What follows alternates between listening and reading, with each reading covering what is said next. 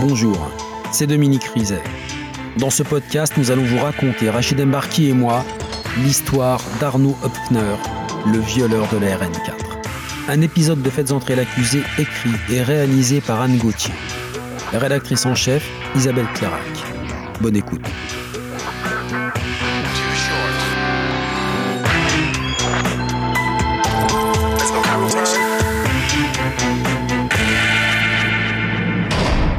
Sa taille, son mode opératoire, son ADN, son portrait robot.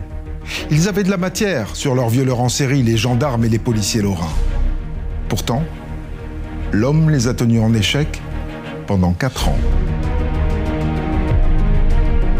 C'est triste à dire, mais on attend, euh, on attend le faux pas de l'auteur pour qu'on puisse euh, enfin le coincer et, et pouvoir le mettre derrière les barreaux. Ses proies, des femmes de tous âges, de toutes conditions, qu'il choisissait au hasard. Et là, à un moment donné, je me retourne parce que je sens que quelqu'un me suit. Et franchement, il me mettait très mal à l'aise. Au moment d'ouvrir la porte, il m'a sauté dessus et il m'a poussé contre mon escalier. Il sort un couteau et il me dit Tu me suces. C'est horrible à dire, mais c'est un amoncellement de victimes. Combien de viols et d'agressions sexuelles 15 entre janvier 2008 et janvier 2010 dans la Meuse et la Meurthe-et-Moselle. C'est considérable. 15 victimes et un violeur en série introuvable. Je les ai pas lâchés. La PJ avait une obligation de résultat. C'était non négociable. Il devait le sortir et je savais qu'il pouvait le faire.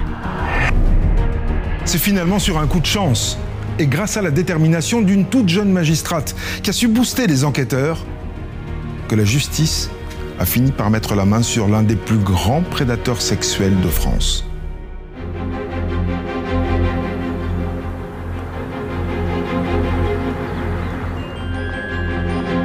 Zaïda Moulet, substitut du procureur, Bar-le-Duc, 2012-2013. Mon premier poste, c'est substitut Bar-le-Duc. Fin octobre, début novembre 2010, je suis engagée sur une affaire qui a un retentissement au niveau local. Et c'est la brigade criminelle qui se déplace. On passe euh, une heure ensemble et le chef de la brigade criminelle me dit on a euh, un violeur en série euh, dans le portefeuille. Je me précipite dans le bureau du procureur de la République et il me dit mais Zaïda si vous voulez vous prenez le dossier.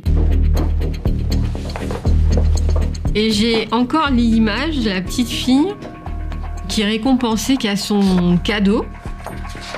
C'était juste extraordinaire. En moins de deux mois, j'avais euh, ce pourquoi je suis devenue magistrate, un cold case. Une série d'agressions sexuelles dont l'auteur court toujours. Des dossiers au point mort qui s'amoncellent depuis deux ans.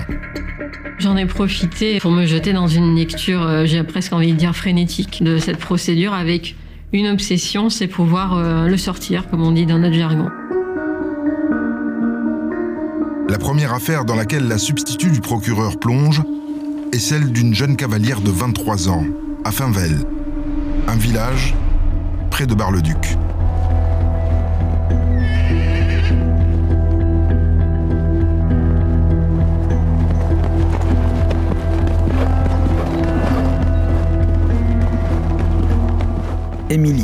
Ce jour-là, j'étais à l'écurie comme quasiment tous les jours pour m'occuper des, des chevaux, c'était dans la matinée.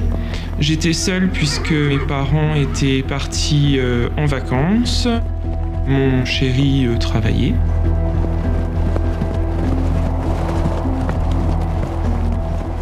J'ai monté un cheval et puis comme d'habitude après euh, je m'en occupe.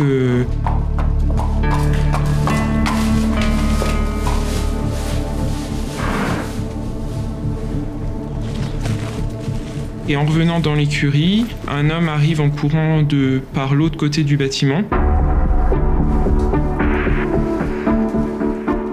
Un homme grand, longiligne, habillé en noir avec une cagoule, un faux pistolet à la main, qui court vers moi euh, en traversant l'écurie.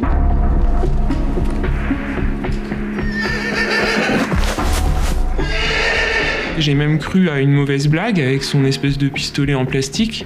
Mais euh, c'est au moment en fait où il a sorti un couteau que vraiment j'ai pris peur et que oui, j'ai eu peur pour ma vie euh, si je ne faisais pas ce qu'il voulait. Il m'a emmené par derrière le bâtiment. Il m'a demandé euh, des choses que j'ai refusé de faire. Et du coup, j'ai pleuré. Ça a duré je sais pas combien de temps, ça me paraissait super long. En vrai, je pense que c'était pas si long que ça, mais en étant prise de panique comme je l'étais, ça paraissait très long. Au final, il, il me reprend par le poignet, il m'entraîne dans un autre endroit du bâtiment, encore plus isolé, pour euh, me redemander encore euh, ces mêmes choses.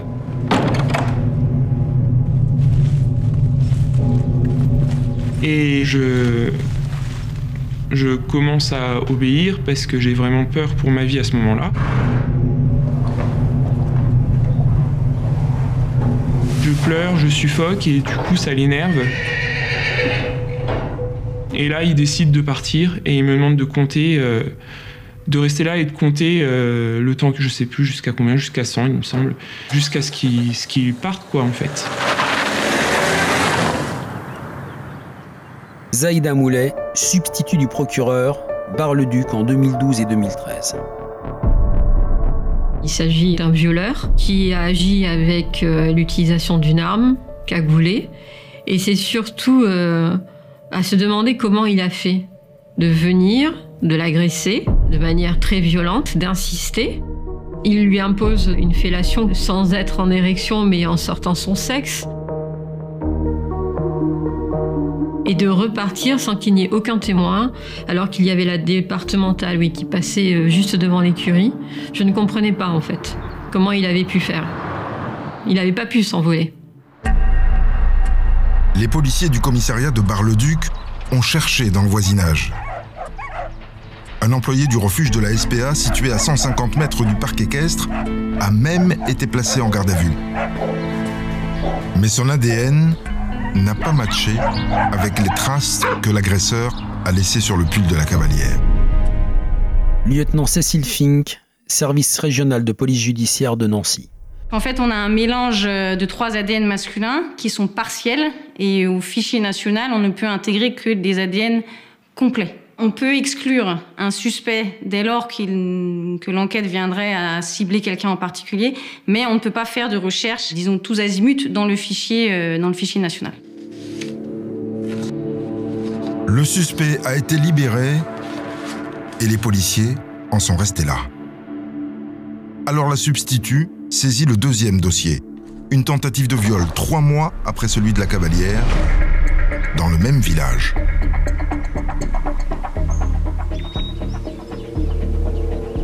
Brigadier chef Benoît Zander, service régional de police judiciaire, Nancy. C'est sur un chemin euh, forestier, chemin de Pisselou, euh, à côté de Bar-le-Duc.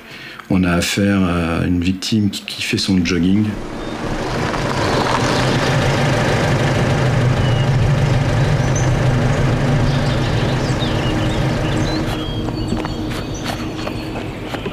Qui a l'habitude de courir sur ce chemin-là et qui euh, se fait euh, agresser par un homme qui sort de la forêt d'un bosquet. Qui semblait être euh, là en guet-apens. Il sort de nulle part et il l'agresse physiquement, il l'empoigne.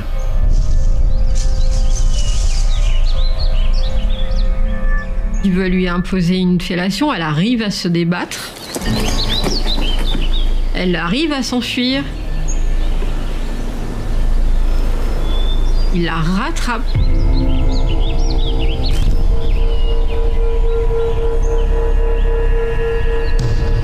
Il l'empoigne à nouveau.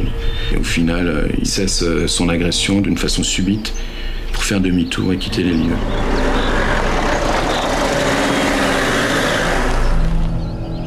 La victime part dans l'autre sens et fait appel au secours.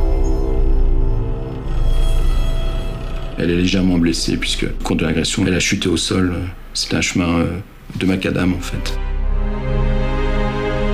Un homme grand, longiligne, cagoulé, qui menace sa proie avec un couteau.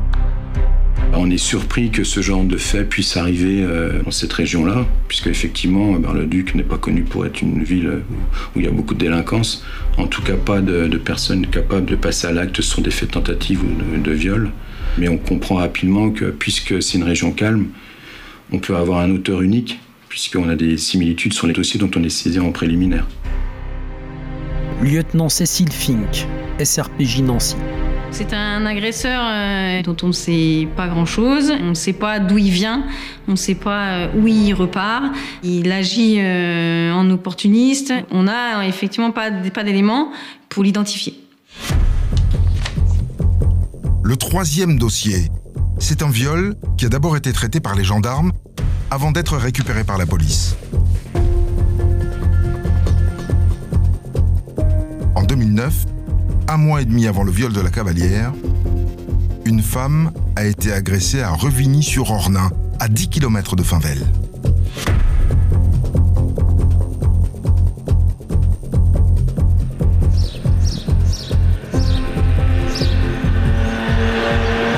Victime est violée, est obligée euh, de faire une fellation, mais également se voit imposer une pénétration digitale alors même qu'elle rentrait en venant tout simplement de faire ses courses.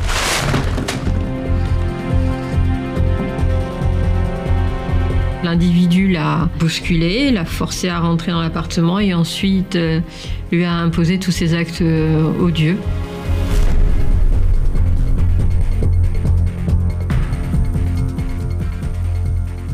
A quasiment la même euh, description. L'auteur menace la victime avec un couteau et euh, quitte les lieux euh, de la même façon, d'une façon assez subite, en demandant à la victime de compter. Ce qui est intéressant dans ce dossier, c'est qu'il compte un témoin. Le violeur a peut-être été repéré en pleine chasse.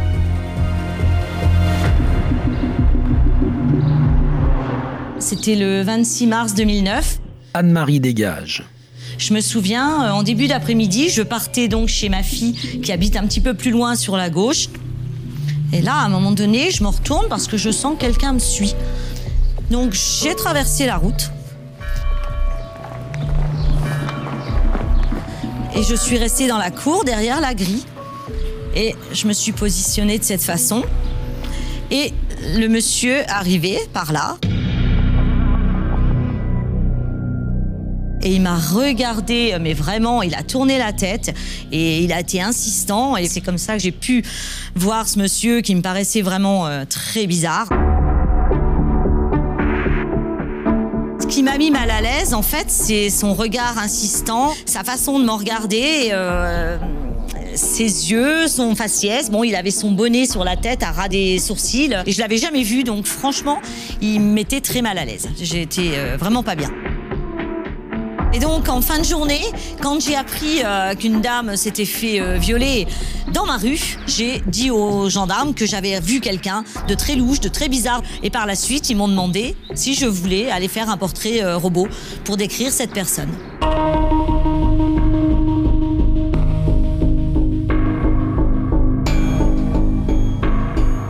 Font choisir euh, des yeux, euh, des formes de nez, des formes de bouche. Et j'arrive à un portrait robot qui me semble vraiment bien complet parce que j'ai le visage de la personne euh, dans la tête et je suis persuadée que c'est ce visage-là, que c'est cette personne-là. L'enquêteur me dit que j'ai quand même eu beaucoup de chance parce que cette personne-là était certainement en chasse, il cherchait une proie potentielle. Là, oui, j'ai eu vraiment peur. Les gendarmes ont affiché le portrait robot partout. Un directeur de supermarché a même cru le voir dans son magasin. Le client a été placé en garde à vue, mais le témoin ne l'a pas reconnu. Et une fois de plus, le dossier s'est embourbé. Le quatrième dossier dans lequel se plonge Zaïda Moulet, c'est une tentative de viol qui a eu lieu en avril 2008 à Ligny-en-Barrois, à 16 km de Finvel.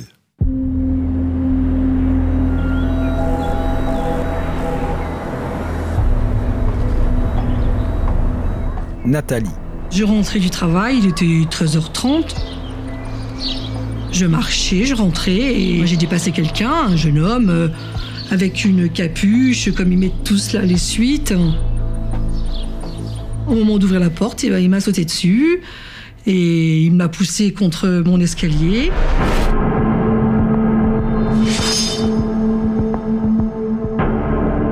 Il sort un couteau et il me dit Tu me suces.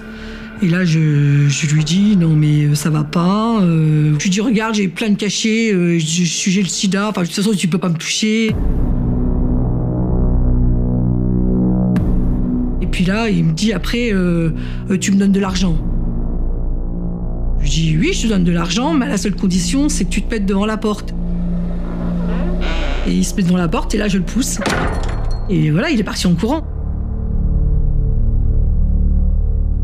Je me suis dit, euh, il a rien à faire chez moi, quoi. Je vais dire à ce moment-là, euh, euh, si, si quelqu'un arrive ou si n'importe qui mes enfants, je ne sais pas, aurait pu être là à ce moment-là, aurait pu rentrer d'école. je me suis dit, non, il faut qu'il parte, quoi.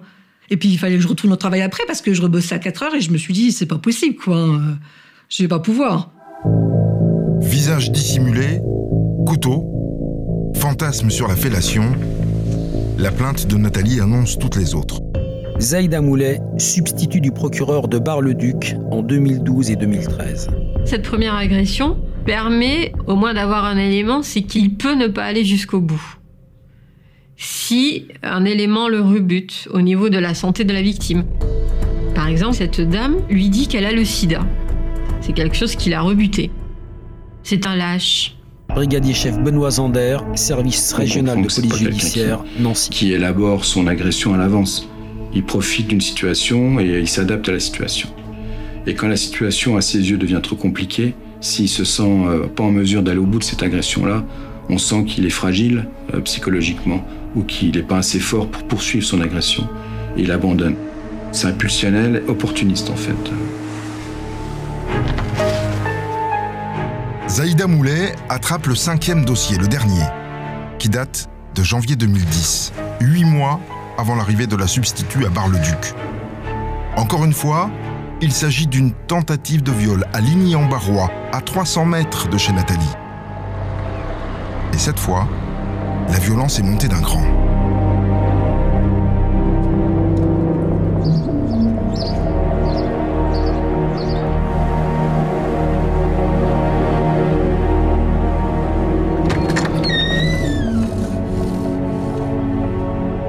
Il va rentrer chez cette dame, il va la trouver euh, allongée sur le canapé et euh, il va commencer euh, à la caresser. Elle se réveille avec cet individu au-dessus d'elle, ce qui est euh, d'une violence encore, qui est encore plus extrême que la violence physique, euh, l'intrusion dans son intimité.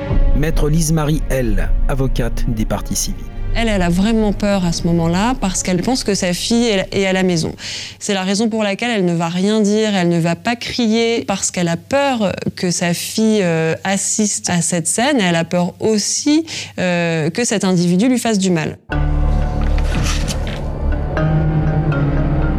Victime décrit euh, l'auteur comme quelqu'un d'extrêmement décidé et violent, qui la tire par les cheveux pour essayer de la pousser à l'intérieur de la salle de bain. Lui s'énerve parce qu'il n'arrive pas, il essaie de claquer la porte, il n'arrive pas à la claquer. Elle va profiter de ce moment-là, de ce moment-là pour s'échapper. Il la rattrape, il lui frappe la tête euh, contre le mur, ensuite il la frappe dans le dos. Elle sent euh, la pointe de son couteau, il la lézarde avec le couteau à travers les vêtements. Il la pousse dans la douche. Il se rend compte à ce moment-là euh, qu'elle se tient le ventre. Finalement, il s'arrêtera parce qu'il va se rendre compte que, qu'elle était enceinte. À ce moment-là, il la bloque avec le sèche-linge et lui demande de compter jusqu'à 10. Elle parlera de quelqu'un qui est désarticulé, avec presque les gestes d'un fou, qui partira comme il est venu.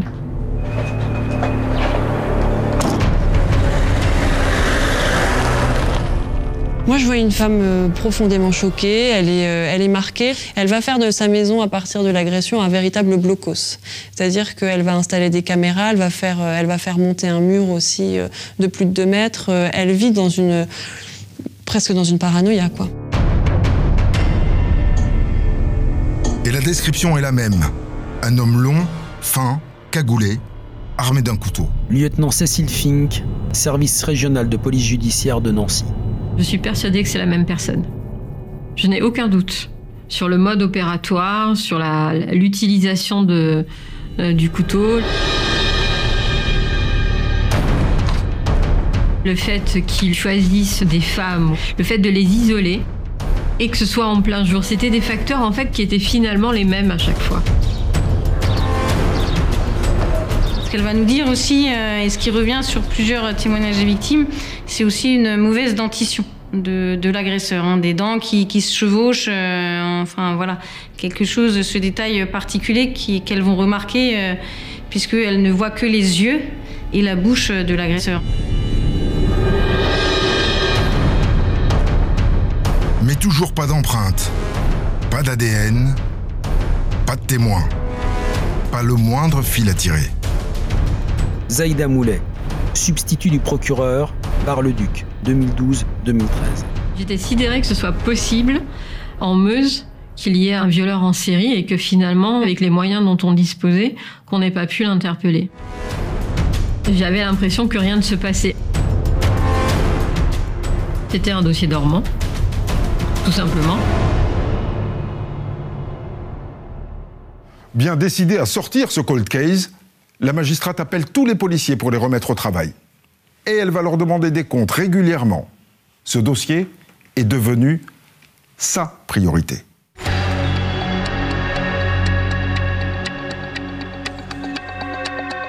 À mon sens, euh, ils étaient passés à côté de quelque chose. Je les ai pas lâchés la PJ avait une obligation de résultat. C'était non négociable. Il devait le sortir et je savais qu'il pouvait le faire. Enquête de voisinage. Témoignage. Indice. Emploi du temps et fréquentation des victimes. Il faut tout reprendre.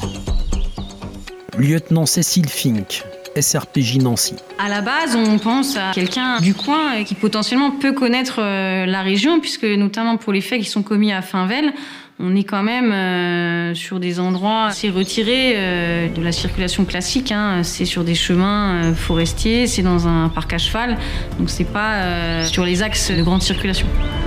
Brigadier chef Benoît Zander, service régional de police judiciaire, Nancy. On fait un certain nombre de vérifications notamment sur les liaisons de transport par bus entre les villes satellites de Bar-le-Duc, pour voir si on peut euh, trouver des indices qui nous permettent d'identifier l'auteur. Il y a la téléphonie aussi qui est mise en avant sur, tous les faits pour voir si on a des numéros communs qui matchent sur les cellules téléphoniques. Bon, les, toutes les recherches qu'on fait au final s'avèrent négatives. Il n'y avait aucun point commun entre toutes ces victimes. Il y avait un, tel panel entre euh, cette jeune fille qui avait 19 ans jusqu'à euh, cette dame qui avait 60 ans pas de préférence non plus euh, ethnique, pas de préférence au niveau physique, pas de préférence au niveau des couleurs de cheveux, pas au niveau de la peau. Enfin, c'est ça qui était incompréhensible. Il ne pouvait pas y avoir un critère permettant d'avoir un fil rouge. Les policiers font aussi le tour des hôpitaux psychiatriques, des foyers de travailleurs. Ils ressortent les fiches de délinquants sexuels de la région pour les interroger. On a eu euh, des espoirs sur une personne qui avait fait euh, des faits d'exhibition sur la voie publique et qui était porteur d'un t-shirt euh, de couleur kaki. Et ce fameux t-shirt kaki, c'était une description qui avait été faite par la joggeuse qui avait été sauvagement agressée alors que l'individu sortait de la forêt. Donc là, il y avait un vrai espoir d'identifier l'auteur des faits puisqu'on avait une infraction à caractère sexuel avec une similitude sur les vêtements portés par l'auteur. Mais l'ADN, l'innocente, retour au point de départ. Chaque fois, on avait l'espoir que ça puisse être ça, mais parfois, dès la perquisition, on se disait ouais, ça colle pas. Ou une fois qu'on avait l'individu en face de nous, on se disait ça sent pas forcément bon, mais on va attendre quand même euh, l'ADN. À chaque fois, on y croit, à chaque fois, on est déçu, mais on s'accroche. Et on s'accroche. Il n'y a pas le choix. C'est triste à dire, mais on attend, euh, on attend le faux pas de l'auteur pour qu'on puisse euh, enfin le coincer et, et pouvoir le mettre derrière les barreaux. Les mois passent. En septembre 2011, Zaïda Moulet fait un stage à Nanterre, en région parisienne, à la Direction générale de la police. Et un de leurs services l'intéresse bigrement. Le Salvac, le système d'analyse des liens de la violence associée au crime. Un logiciel capable de rapprocher les agressions qui ont pu être commises par le même auteur et de mettre en lumière détail d'importance. Donc là, pour moi, c'était, euh, je me suis dit, mais c'est magique. Je vais certainement avoir euh, ma réponse. Donc je leur parle de mon dossier. Commandant Gouillard, chef du service Salvac. Sur ces cinq faits de viol, on a bien vu que euh, à chaque fois, la victime, elle décrivait par exemple que l'agresseur était euh, mince. Donc du coup, on est allé chercher dans la base euh, un agresseur mince ou de corpulence moyenne.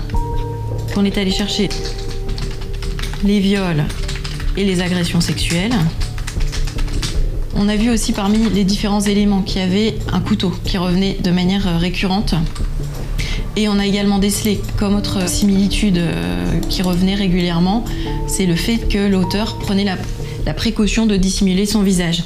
J'ai rentré ces critères et j'en ai rentré aussi beaucoup d'autres parce que la base est très précise. On peut enregistrer euh, plus de 150 critères de manière détaillée. Et ensuite, j'ai demandé à la base de me dire quels sont les dossiers qui sont déjà enregistrés dans la base qui réunissent tous ces critères.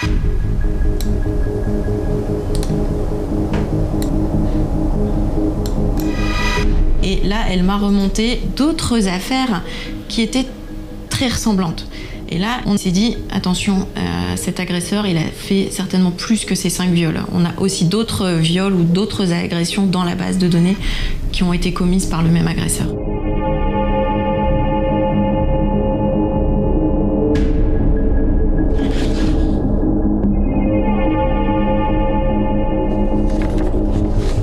En lisant le rapport, je, c'est un amoncellement c'est horrible à dire, mais c'est un amoncellement de victimes.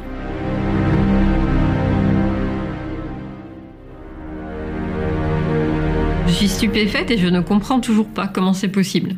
Et en fait, je crois que en lisant, je suis encore plus déçue. Parce qu'il y a des éléments qui sont croisés entre les enquêtes, mais, mais pas ce qui permettrait d'arrêter euh, en tout état de cause l'agresseur.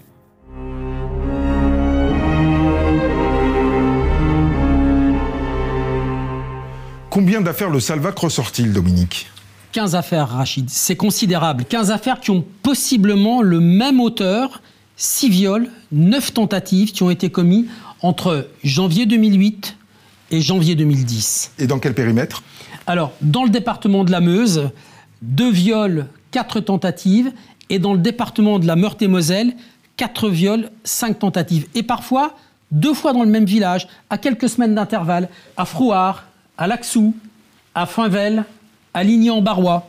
Si on résume, ce sont donc 15 affaires et parfois le laps de temps est très court entre deux agressions. On le voit par exemple sur ce schéma. Le 31 décembre 2009, une agression. Le 12 janvier 2010, une autre agression et aussi le lendemain, le 13 janvier 2010. La difficulté, Dominique, c'est que toutes ces affaires n'étaient pas traitées par les mêmes services. Bien sûr, il y a des dossiers police, il y a des dossiers gendarmerie en fonction des zones de compétences géographiques, territoriales des uns et des autres. Et ils dépendent même pas du même magistrat. Non, parce qu'il y a un procureur à Bar-le-Duc et un autre procureur à Nancy qui gère ces dossiers. Et tous ces services n'ont jamais communiqué entre eux. Visiblement pas assez. Et puis, la police et la gendarmerie sont deux entités qui sont parfois concurrentes. hein. On ne partage pas forcément les dossiers, surtout dans le judiciaire, chacun chez soi. Nous sommes maintenant en 2011. Est-ce que ces affaires sont réunis.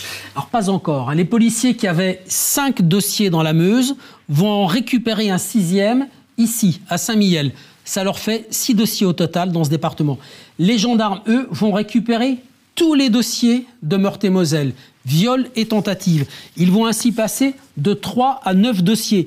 Et la première affaire de viol de leur ressort remonte au 8 septembre 2009. C'est quatre mois après le viol de la cavalière à Finvel. Ce jour-là, il fait beau et chaud en Lorraine. Alors, à Villers-Saint-Étienne, un village de quelques centaines d'habitants, les maisons sont grandes ouvertes à l'heure du déjeuner. Maître Samuel Adam, avocat des parties civiles. La cliente voit surgir dans sa cuisine un individu euh, cagoulé, armé d'un couteau, doté d'une lame euh, recourbée. Cet individu va l'assommer de quitter cette pièce et de l'accompagner dans la pièce qui se trouve à l'arrière du bâtiment, c'est sa chambre à coucher. Dans un premier temps, il va demander une fellation que la victime va, avec beaucoup de courage, euh, lui refuser. Il va ensuite lui demander d'avoir des relations complètes avec elle. Elle va donc lui dire qu'elle souhaite que cette relation s'accompagne de moyens de protection. Elle va donc aller chercher un, un préservatif qu'elle va remettre à l'intéressé.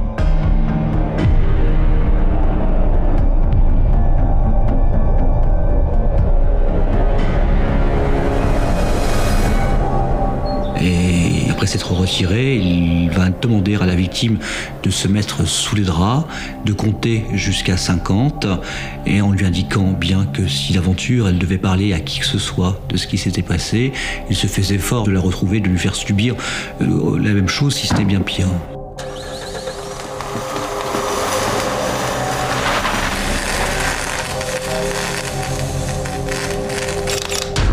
Les gendarmes récupèrent l'emballage du préservatif sur lequel le labo découvre un ADN partiel. Et trois semaines plus tard, une autre femme se fait attaquer à Vendœuvre, dans la banlieue de Nancy.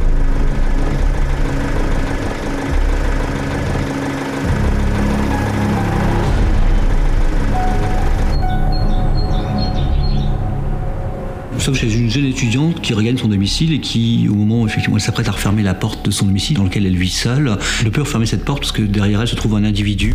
Cagoulé et armé d'un couteau. Il la pousse dans la salle de bain pour lui imposer une fellation. Il va éjaculer dans la cuvette des toilettes qui se trouve à proximité. Il va tirer la chasse d'eau, mais la chasse d'eau fonctionne mal. La chance tournerait-elle? Cette fois, les gendarmes prélèvent un ADN complet, qu'ils comparent avec les traces génétiques relevées à Villers-Saint-Étienne. Et bingo, c'est le même agresseur. Mais au fichier national des empreintes génétiques, l'ADN tourne dans le vide. Inconnu. Comme les policiers dans la Meuse, les gendarmes de Meurthe-et-Moselle sont aussi dans l'impasse.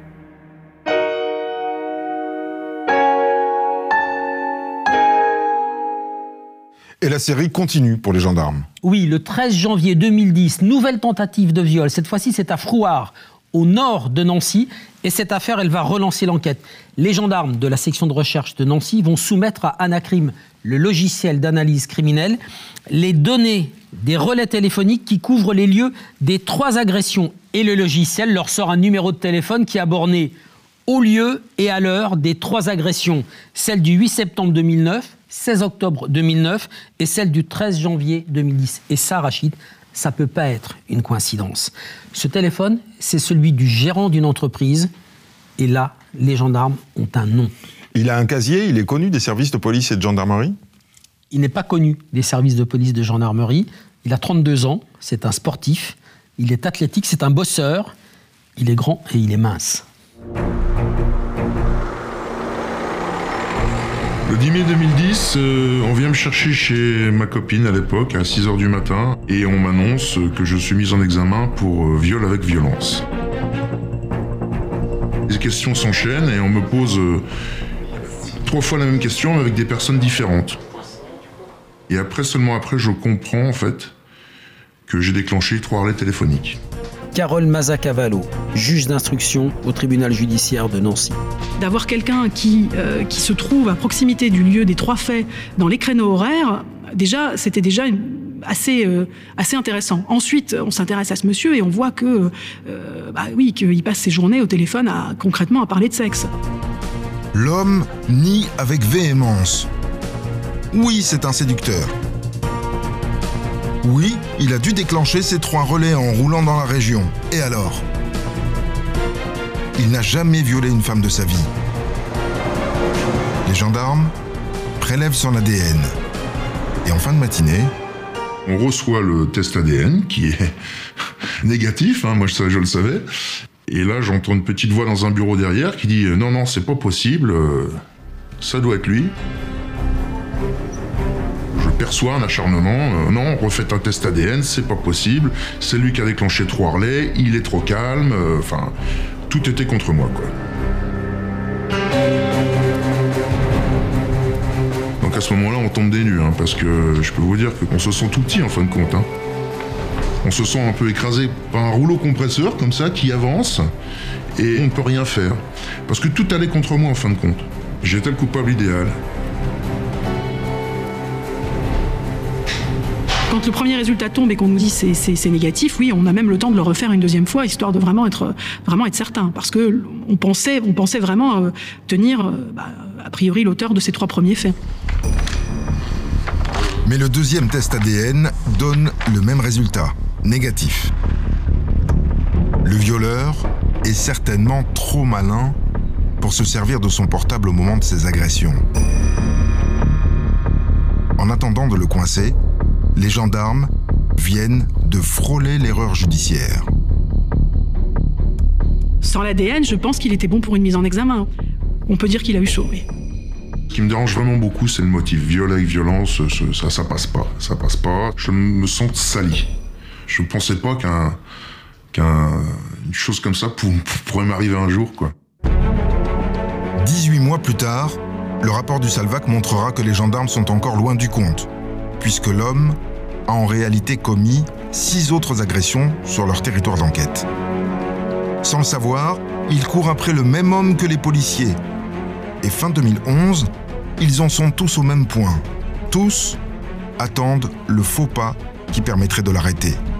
Seulement voilà, depuis janvier 2010, plus rien. En Meurthe-et-Moselle comme en Meuse, le violeur a disparu des radars. Zaïda Moulet, substitut du procureur, Bar-le-Duc en 2012 et 2013. Dans la logique d'un prédateur sexuel qui a été dans une frénésie de commission des faits, notamment en 2009, c'était bizarre que tout à coup il y ait une interruption en 2010. On se dit, il est mort, ou alors il est euh, hospitalisé, ou alors il est écroué euh, euh, dans un autre état.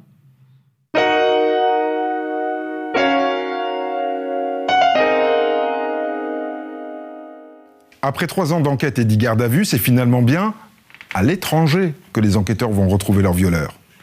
Juste de l'autre côté de la frontière, au Luxembourg, en mars 2012. Forêt de Dudelange, au Luxembourg. Ce 7 mars 2012, une femme se prépare pour son jogging quotidien. Quand une camionnette blanche, immatriculée en France, garée sur le parking du parcours santé, attire son attention. Maître Claudia Monti, avocate de la partie civile luxembourgeoise. C'est un endroit où il y a des luxembourgeois qui vont se promener, il y a des luxembourgeois qui euh, font leur footing. Et ce n'est pas un endroit où on va dire que des, des travailleurs frontaliers vont faire du footing au moment où euh, justement elle voit la camionnette, elle a vu qu'il y avait quelqu'un qui était assis derrière le volant et elle se rend compte qu'elle se fait dévisager par cette personne qui apparemment l'avait vraiment intensément regardée. Et elle a un profond sentiment euh, de malaise.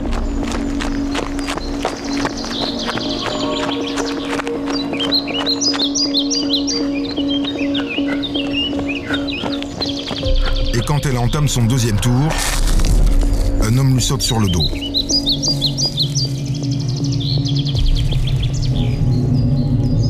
Et c'est là que, bon, c'est une femme qui est assez sportive, euh, qu'elle a réussi à se démaner, elle n'a pas perdu équilibre, elle a réussi à, se dégager de par l'arrière, et euh, à ce moment-là, il a lâché prise et il s'est enfui.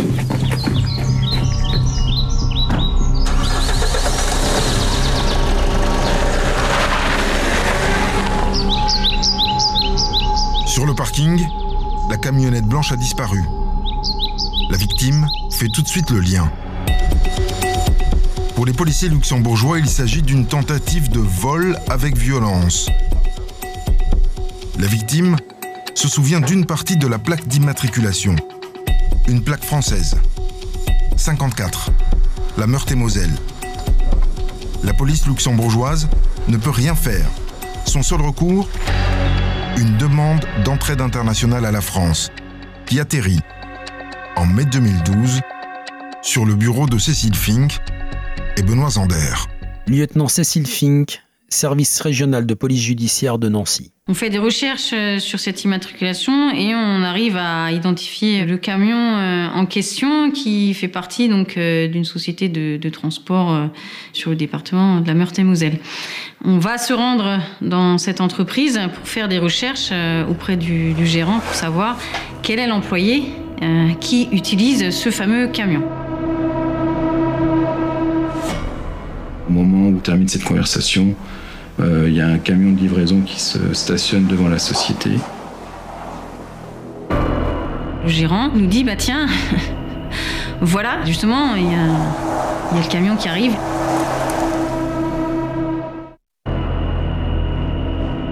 Et là, surprise. L'homme suspecté d'avoir agressé une joggeuse au Luxembourg est grand et fin. Ça fait tilt. Et si c'était leur gars? On s'arrête en fait. On est figé dans le temps euh, et on se regarde euh, mutuellement en sachant pertinemment que lui, il a compris que j'étais policier et qu'au final, ben, c'était fini pour lui. Il a eu peur et moi, j'ai j'osais y croire. Quoi. On l'interpelle, quoi. Et on le place en garde à vue euh, au moment où il est arrivé sur le parking avec son camion. Du coup, les deux coéquipiers se précipitent sur la voiture personnelle du chauffeur-livreur, garée sur le parking de l'entreprise. Et alors là, c'est, je dirais, bingo, quoi. On retrouve un bonnet en laine noire qui est transformé en cagoule, hein, c'est-à-dire euh, de façon artisanale, avec deux trous au niveau des yeux, un trou euh, pour la bouche. On retrouve une paire de gants euh, en laine polaire noire, un couteau pliable avec un manche en bois et une lame incurvée, et également une paire de menottes en fourrure de couleur rose. Et on saisit également un blouson, je crois, à capuche de couleur noire. Là, on se dit, ouais, bon, le coco, lui, il est hyper, hyper intéressant. Le coco s'appelle Arnaud Hopfner, il a 36 ans. En garde à vue, les policiers brûlent de lui poser des questions sur leur viol de la Meuse. Mais pas question de sortir du dossier luxembourgeois. C'est deux enquêtes distinctes et ça viendrait évidemment fragiliser notre enquête qui est en cours sur les viols de la Meuse. L'homme reconnaît tout de suite l'agression du Luxembourg. Il traverse une mauvaise passe, il a besoin d'argent. Alors quand il a vu la joggeuse, une idée folle lui est passée par la tête. Lui voler son portefeuille et son portable. On se rend bien compte qu'au final c'est une excuse qui ne tient pas. Quoi qui sera sûrement retenu, mais qui tiendra pas puisqu'il n'avance pas d'autres motifs. Donc euh, on reste là-dessus. Euh, euh, voilà, on peut pas. Oui, c'est frustrant. Les policiers doivent s'en tenir là pour l'instant.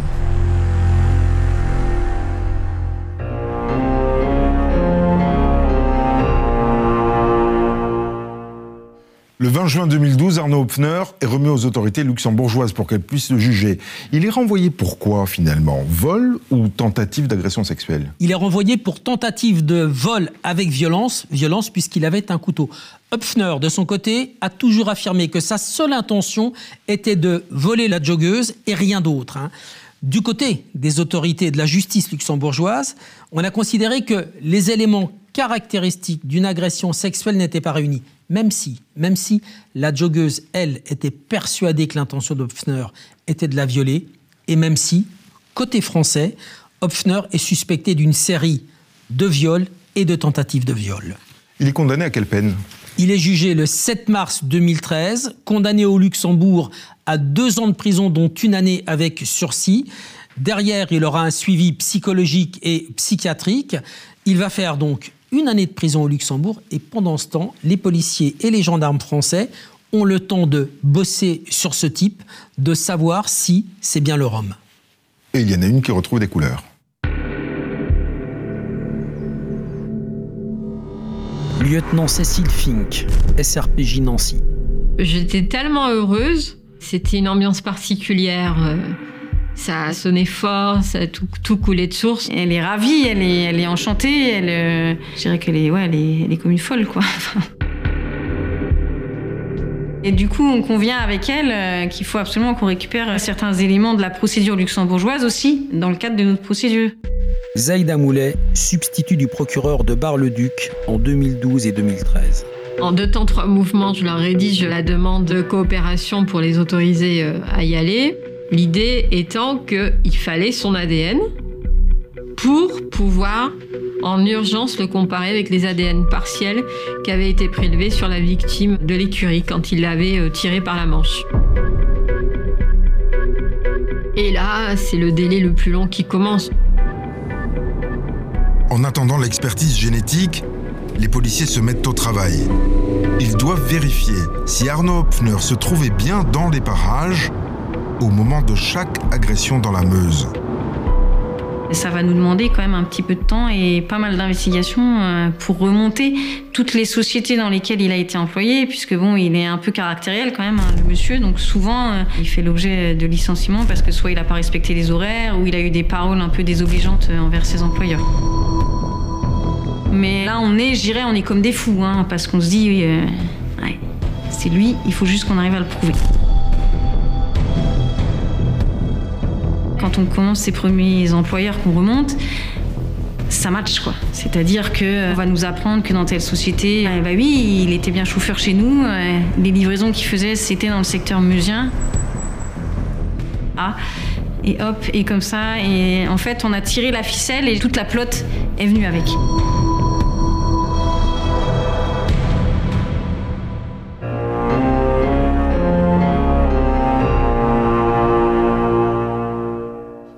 Pour leur vérification, les policiers et les gendarmes ont un outil très utile, le chronotachygraphe. C'est ce que les routiers appellent le mouchard. Ouais.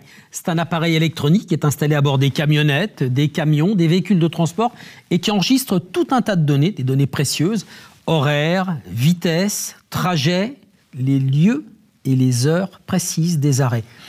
Et toutes ces informations sont répertoriées sur un disque, comme ça, que les employeurs sont censés garder en cas de contrôle de la douane, de la police, de la gendarmerie ou de l'inspection du travail.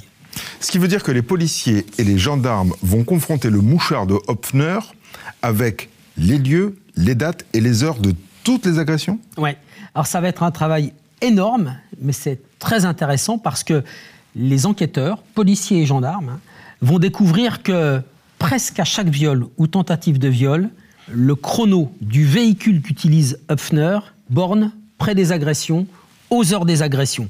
Par exemple, le jour du viol de la cavalière à Finvel, c'est le 13 mai 2009. Les policiers établissent que ce jour-là, Arnaud Hopfner devait livrer des pneus dans une entreprise qui se trouve tout près du centre équestre. Il s'arrête de 9h51 à 10h01. C'est l'heure du viol. Le véhicule se déplace quelques minutes plus tard et s'arrête à nouveau de 10h07 à 10h15. Et c'est très vraisemblablement pour livrer les pneus. Même chose, trois mois plus tard, toujours à Finvel. Souvenez-vous, l'affaire de la tentative de viol de la joggeuse. Le véhicule de Hupfner est arrêté sur le fameux parking entre 12h30 et 13h30. Et la tentative de viol a lieu à 13h15. Ainsi, les enquêteurs vont établir que Hopfner est trahi par son chronotachygraphe dans 9 affaires sur 15. Pendant qu'Arnaud Hopfner est sous les verrous au Luxembourg, les policiers français vont perquisitionner son appartement dans la banlieue de Nancy. Une odeur euh, pestilentielle euh, s'en dégage. Franchement, moi j'étais à la limite euh, de vomir. brigadier chef Benoît Zander, service régional de police judiciaire, Nancy. C'était insalubre, c'était sale. Les affaires étaient euh, jetées pêle-mêle au sol. Il y avait plus de cafards que de, de mobilier. Se dit effectivement, euh, il est troublé cet homme-là, il, a des- il a quelque chose qui ne fonctionne pas correctement. On ne peut pas vivre dans des conditions comme ça de façon normale. Lieutenant Cécile Fink, service régional de police judiciaire de Nancy. On fait tant bien que mal une perquisition.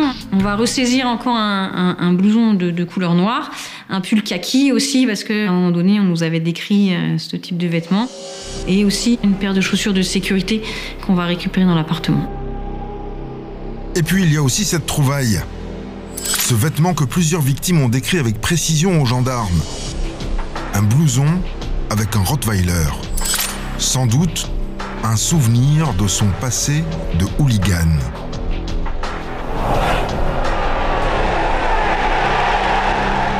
Il est connu pour des interdictions de stade relatifs à des faits de, violence euh, commises lors de matchs de football. Et on se rend compte qu'il a sans doute un problème aussi avec euh, la consommation d'alcool, puisque les faits de hooliganisme sont systématiquement commis euh, sous l'emprise d'une consommation d'alcool excessive. Il y a longtemps qu'Arnaud Hopfner ne vivait plus avec ses deux enfants, qui avaient été placés chez ses parents. Sa compagne, elle, l'a quitté quand il a été incarcéré au Luxembourg. Elle raconte aux policiers que leur couple battait de l'aile depuis au moins 4 ans, depuis une certaine soirée de 2008. Elle explique que Hopfner euh, ne l'a pas défendu lors d'une soirée qui était a priori alcoolisée et qu'un ami à eux lui aurait mis un, un coup de poing euh, dans le ventre et qu'elle aurait fait une fausse couche. Depuis 2008, elle nous explique qu'ils n'ont plus de, de rapports sexuels, donc on se dit que M. Hopfner, il est sans doute sujet à des pulsions d'ordre sexuel, étant donné qu'il est passé, je dirais, du, du tout euh, à, rien, puisqu'ils avaient quand même une sexualité relativement euh, débordante. hein. Elle nous parle qu'auparavant, ils avaient des rapports euh, tous les jours, voire plusieurs fois par jour, euh, qu'ils pratiquaient l'échangisme, qu'effectivement, il y avait des, des soirées qui étaient organisées chez eux en lien avec, euh, je dirais, si on peut dire, une addiction euh, au, au sexe, quoi. L'étau se resserre et l'expertise génétique tombe. L'ADN retrouvé chez l'étudiante de Vendœuvre et sur le pull de la cavalière de Finvel est bien celui de Hopfner. Cette fois, il est cuit. Zaïda Moulet, substitut du procureur, Bar-le-Duc, 2012-2013. J'avais bien fait. J'avais bien fait d'y croire. Et là, tout, tout, tout convergeait. Voilà. On l'avait. La PJ se prépare à aller récupérer Hopfner au Luxembourg à la fin de sa peine. Mais Zaïda Moulet n'a qu'une peur. Que tout se joue à la cité judiciaire de Nancy et plus à Bar-le-Duc. En clair, que la fin de l'histoire lui échappe et que ses enquêteurs soient dessaisis. Symboliquement, c'était important pour moi et pour eux aussi qu'ils soient entendus là-bas, à Bar-le-Duc, où tout a commencé, en tout cas pour notre partie. Zaïda Moulet demande alors une réunion générale. Le 13 février 2013, magistrats, policiers et gendarmes se retrouvent tous à la cité judiciaire de Nancy. Carole Mazacavallo, juge d'instruction, tribunal judiciaire de Nancy. On se réunit euh, pour faire le point, voilà, pour faire le point sur, euh, sur les éléments que les uns et les autres ont pu recueillir, et puis pour voir comment on fait, voilà, quelle stratégie on met en place pour la suite, à quel moment, concrètement, l'enjeu c'est à quel moment on joint les dossiers en fait. Voulait tous, euh, évidemment, faire une garde à vue de M. Hopfner dans le cadre euh, de nos dossiers. Euh, personne ne voulait lâcher, je dirais, son, son précaré. Parce que c'est extrêmement frustrant de faire autant d'investigations sur du long terme, puisque l'enquête a duré plusieurs années, et au final de ne pas se retrouver à la conduite des auditions. C'est quand même une finalité, et euh, pour un, groupe criminel, c'est quand même, euh, entre guillemets, c'est la cerise sur le gâteau. Donc c'est pour ça qu'il a été décidé, cette stratégie-là, de garder nos dossiers en prélim jusqu'à la mesure de fin de garde à vue. En tout cas, en espérant avoir des aveux. Police, gendarmerie, à chacun ses dossiers. À la fin de sa peine, en avril 2013, Arnaud Hopfner rentre donc en France pour y retrouver des policiers et des gendarmes qui ont beaucoup de questions. Deux bonnes gardes à vue l'attendent. Zaïda Moulet, substitut du procureur, Bar-le-Duc en 2012 et 2013. Lorsque je le vois, je me dis c'est bon, il est là. Pour moi, c'était fini. Mission accomplie. Je n'avais euh, aucun, euh, aucune émotion et aucun sentiment à l'égard de cet individu. Il était là, à sa place. C'est le tandem Fink-Zander qui ouvre le bal à Bar-le-Duc. Hopfner doit s'expliquer sur deux viols et quatre tentatives. Et à la grande surprise des policiers, il se met à table tout de suite, très calmement.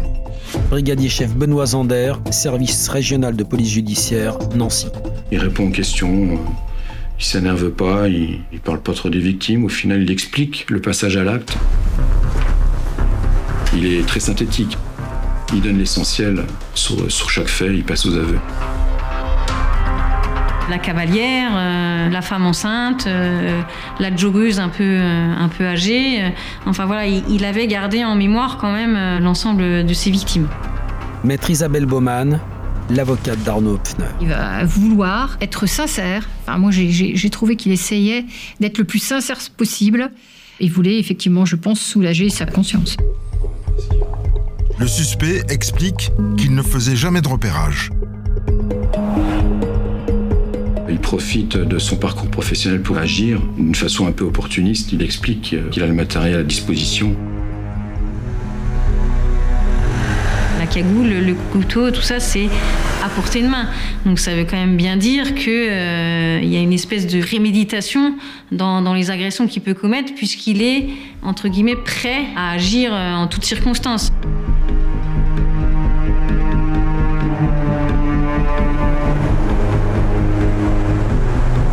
Il nous explique pour la joggeuse qu'il était en train, je crois, de fumer une cigarette euh, sur le chemin, que la joggeuse le dépasse, et puis là, ça lui fait comme euh, un chaud-froid quoi, euh, dans, son, dans son corps, il se dit, ah, mais, ah ouais, euh, là, euh, voilà, il sent la pulsion qui monte, et il se dit, si elle revient dans l'autre sens, ben là, ouais, je vais, je vais, je vais l'attraper.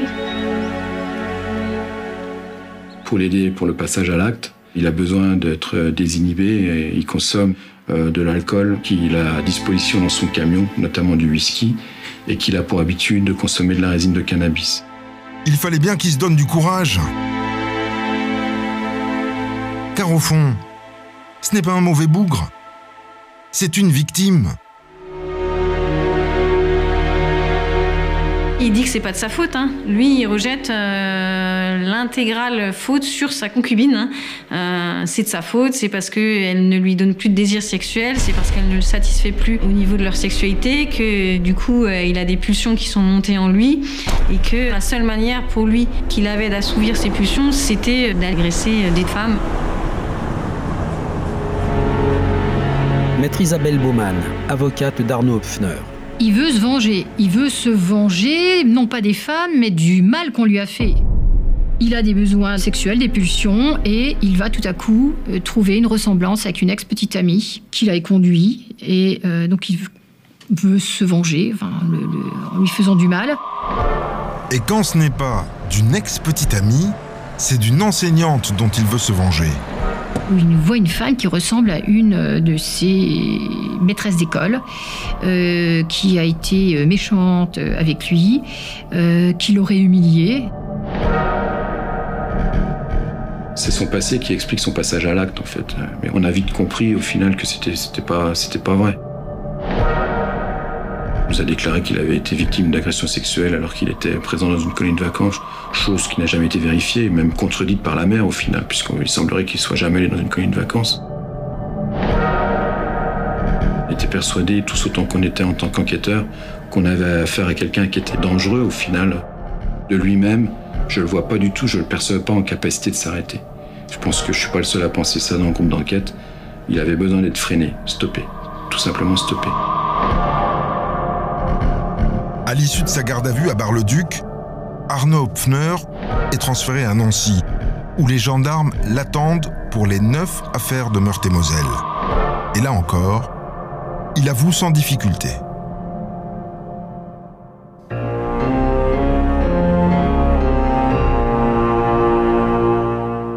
Toutes les affaires sont rapprochées sous l'autorité d'un même juge d'instruction. Et c'est sur Hopfner qu'il va maintenant braquer le projecteur. Pourquoi ces pulsions Qu'est-ce qui peut expliquer dans la vie de cet homme qu'il soit devenu un prédateur sexuel? Arnaud Hopfner est né dans une famille aimante. Son père est peintre en bâtiment, sa mère a élevé leurs trois enfants, dont il est l'aîné. C'est à l'école, dès la petite enfance, qu'il a rencontré les premières difficultés. Carole Rabolini, expert psychologue. Il a été orienté en IME, donc Institut médico-éducatif. Euh, le profil est quand même souvent un profil pour des enfants qui sont en difficulté d'apprentissage et au-delà en difficulté intellectuelle. Ce n'est pas le cas de M. Hoffner. Il est euh, pas déficient sur le plan intellectuel. Par contre, il présente, je pense, depuis qu'il est très jeune, des troubles du comportement. L'enfant est caractériel. Et quand on le punit, il peut avoir des réactions étranges. Un jour, il a appelé une assistante sociale pour se venger de son père et il a expliqué à l'assistante sociale qu'il mangeait pas à sa faim. C'est-à-dire que finalement, il monte déjà petit un mensonge de toute pièce qu'il sert à une autre adulte pour créer du souci à ses parents. Il est intolérant à la frustration, il est intolérant à la contrainte, euh, il fait des crises de colère. Quand il est énervé, il est capable de tout casser. Et il illustre ce point-là en disant ben, finalement, un jour, j'étais énervé, j'ai cassé ma chambre. Euh, dans cette crise de colère-là, le père n'a pas été en capacité de le maîtriser. Il a appelé les pompiers. Il a été euh, transféré euh, en psychiatrie. Quand il en sort, il part en apprentissage pour finalement passer son permis poids lourd et devenir chauffeur-livreur. C'est à ce moment-là qu'il se met en couple avec Valérie. Valérie, ex-petite amie d'Arnaud Hopfner. Quand j'ai rencontré Monsieur Hoffner, j'avais 16 ans. Il ciblait, oui, je pense vraiment, surtout des jeunes femmes beaucoup plus jeunes que lui. Parce que bon, qui dit jeunesse dit obligatoirement plus naïve. hein. Il guette, il repère. Et euh, je pense qu'il a dû analyser un peu le personnage que j'étais. Et en, en quelques traits, il a dû se dire, bah, c'est une jeune, elle est, elle est peut-être bête, idiote, hein, nièce parce qu'elle est jeune. Donc pour la manipuler, ça va, ça va très bien le faire. C'est une personne euh, qui est menteur, il est voleur, puis il papillonne à gauche, à droite. Dès qu'il voit une jeune femme qui lui plaît, ben, il cherche à tout prix à la, à la séduire en fait. À tout prix, à tout prix. Il la trompe, elle veut partir, mais sous son emprise, elle se sent piégée, incapable de fuir cette relation toxique. Quand je lui disais, bah, de toute façon, je veux plus rester avec toi, t'es un menteur, t'es un voleur, un manipulateur, il me rattrapait en se disant, bah, c'est pas de ma faute, hein, c'est les autres, donc. euh, moi, j'y suis pour rien. C'était toujours de la faute de quelqu'un d'autre. Il remettait ça sur euh, le dos de ses parents, sur le dos euh, des gens qu'il a côtoyés. et après, bah, il me faisait des tentatives de suicide. Pour pas que je m'en aille, eh ben, il se jetait par la fenêtre. oui, le, la fenêtre devait faire quoi? Ça devait faire deux mètres de haut, il se jetait par la fenêtre. Il savait très bien qu'il allait pas se faire mal vu sa taille, donc c'était tout de la manipulation en fait. Tous les événements de sa vie, il les met en avant pour nous expliquer à quel point c'est lui la victime dans cette histoire. D'ailleurs, à un moment donné, il s'énerve et il me dit, mais vous comprenez pas, euh, la justice, bordel, il faut bien qu'elle comprenne que c'est moi la victime. Il reste en permanence dans un fonctionnement très égocentré, il parle de lui, il revient sur lui et il veut faire entendre sa propre souffrance.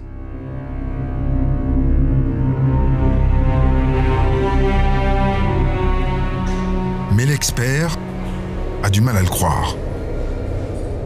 Pour ma part, je suis intimement convaincue que euh, la vengeance, c'est une thèse qu'il a montée de toutes pièces et qu'il cherche à ficeler euh, pour occulter la dimension sexuelle. Parce que je pense que le problème, et son problème intime, c'est la gestion de sa vie sexuelle.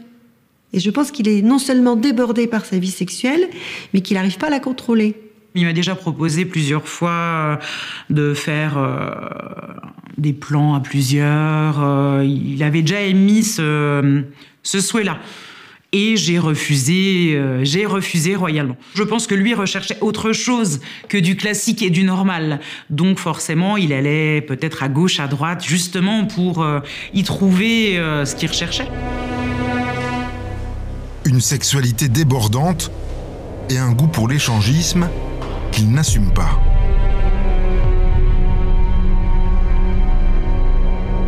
Et lorsque je lui demande euh, quelle pratique il a durant ces séances-là, euh, difficilement il finit par reconnaître qu'il y a des pratiques homosexuelles. On voit bien que c'est très compliqué pour lui d'aborder cette question-là, il s'en défend. Il s'en défend d'autant que peut-être il y a quelque chose qu'il ne peut pas assumer là. Il n'est pas exclu dans, sa volonté euh, d'agresser des femmes, il y a déjà la volonté de dominer et de prendre le pouvoir, mais qui n'est pas aussi une dimension euh, beaucoup plus sadique, qui serait celle peut-être de projeter sur les femmes la responsabilité de ces conflits internes. Et dans ces conflits internes, peut-être la question de son orientation sexuelle et peut-être d'une homosexualité euh, peut-être non assumée.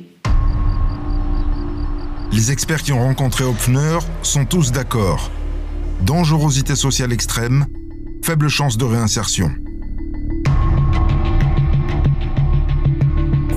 Arnaud Hopfner est renvoyé aux assises de Meurthe-et-Moselle à Nancy pour six viols et neuf tentatives avec violence. Le procès d'Arnaud Hopfner s'ouvre en avril 2016 devant la cour d'assises de Meurthe-et-Moselle, huit ans après ses premières agressions. L'accusé a 40 ans, il sera jugé à huis clos comme l'ont demandé les neuf victimes qui ont accepté de venir témoigner.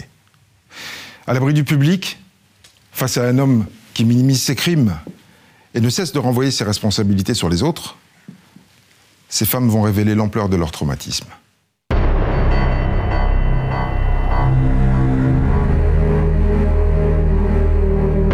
Maître Isabelle Baumann, l'avocate d'Arnaud Hopfner. Dans son box, euh, il n'est pas très fier. Je peux vous dire qu'il n'en menait pas large. Maître Samuel Adam, avocat des parties civiles. Il ne prenait la parole que lorsqu'il était invité à donner quelques explications, et ces explications étaient toujours extrêmement courtes, lapidaires.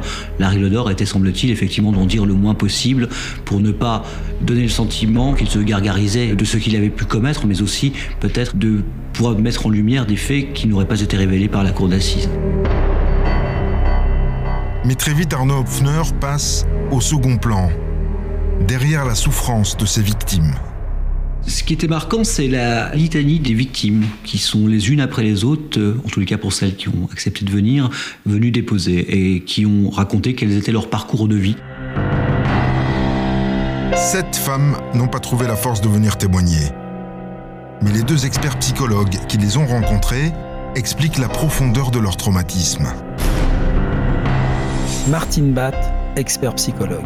À la barre, il faut expliquer au jury combien cette agression a un impact euh, psychique sur le long terme et combien c'est sévère et combien c'est intense. Elles ont toutes eu peur de mourir. Ce couteau est omniprésent dans leur discours. Cette sensation qu'elles euh, allaient y passer, que ça y est, c'était fini. Même celles qui n'ont pas été euh, violées, même celles qui ont réussi à s'échapper, elles ont vraiment cru qu'elles allaient mourir. C'est ça qui est, c'est ça qui est très euh, traumatisant. C'est voir la mort en face.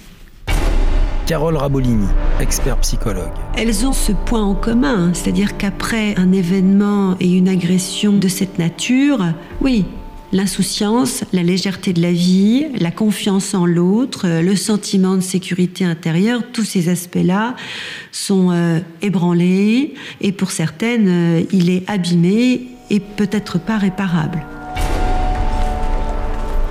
La cavalière, elle est aux écuries.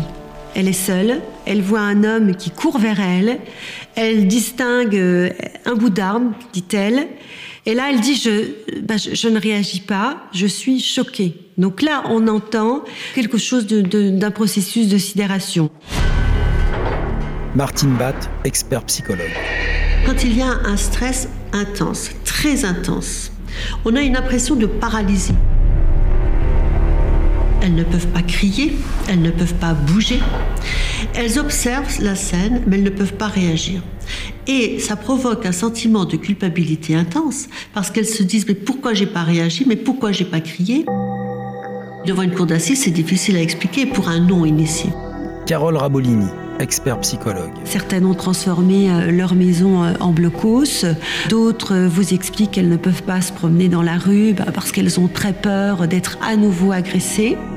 Ça peut engendrer euh, des conséquences très importantes, euh, des troubles dépressifs, euh, des prises de produits euh, stupéfiants, euh, d'alcool, des difficultés dans l'intimité, des femmes qui vont devenir par exemple très agressives avec leur partenaire, d'autres qui n'auront plus aucun partenaire et qui sont bloquées sur le plan de la sexualité. Il y a des blocages. L'une d'entre elles explique, bah, celle qui était toute jeune, qui avait 17 ans et donc qui était totalement inexpérimentée, dit que depuis elle a un blocage partiel, il l'a abusée par fellation. C'est une pratique à laquelle elle ne peut pas accéder. Martine Batt, expert psychologue. Elles disent tous que ce n'est plus comme avant. C'est bien ça qu'il faut retenir. Il y a un avant et il y a un après. Maître Isabelle Baumann, avocate d'Arnaud Hopfner. C'était quand même angoissant pour lui d'être jugé et puis d'être confronté à toutes, euh, à toutes ses victimes. Euh, c'était un sale moment pour lui. Et la démonstration fait mouche. Même si Hopfner est blanchi pour l'une des neuf tentatives de viol, l'avocat général requiert 20 ans de réclusion criminelle, la peine maximale. Et après 8 heures de délibéré, le verdict tombe. Et là, j'entends 18 ans. Il y avait 14 euh, cas de victimes. Euh, il s'attendait bien évidemment à une peine euh, importante. Même si 18 ans c'est lourd, bah, il a quand même euh, accusé le coup parce que c'est 18 ans, mais c'était quand même pas 20. Et je crois que ça a été important pour lui. Maître Lise-Marie L, avocate des parties civiles. Voilà, on, va lui mettre les menottes et puis il va sortir et, ce sera la fin. Donc c'est selon moi le seul moment où, euh, où il a pris conscience de, de, ce qui, de ce qui se passait. Émilie. Lui, il a été condamné à 18 ans de prison. Nous, en tant que victime, on devra porter ça toute notre vie.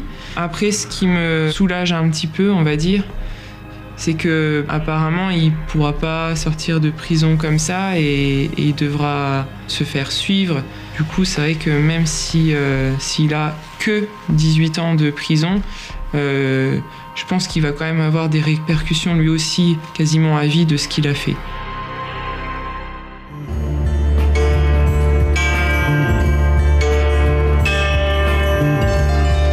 Hopfner purge sa peine sans savoir quand il sera réellement libéré, puisqu'il est l'un des premiers condamnés français sous le coup de la loi Dati sur la rétention de sûreté.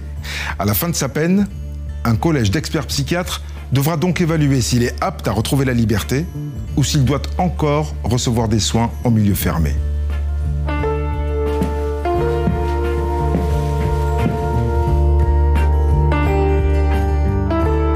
Vous venez d'écouter le podcast de Faites entrer l'accusé consacré à Arnaud Pfner, le violeur de la RN4. Si vous avez aimé ce podcast, abonnez-vous sur votre plateforme d'écoute préférée pour ne manquer aucun épisode de votre podcast Faites entrer l'accusé.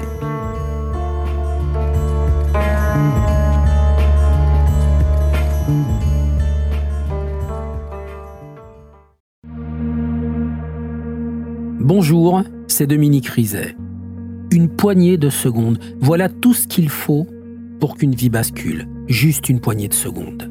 Un sursaut, un instant où le destin bifurque dans une direction ou dans l'autre. Sur le coup, je pensais pas qu'il était mort parce que je voyais pas de sang, on voyait rien quoi en fait. Sébastien s'est jeté sur son père. L'affaire Grégory, l'affaire Daval, l'affaire Cahuzac, vous les connaissez toutes, ça fait 40 ans que je vous raconte ses destins brisés.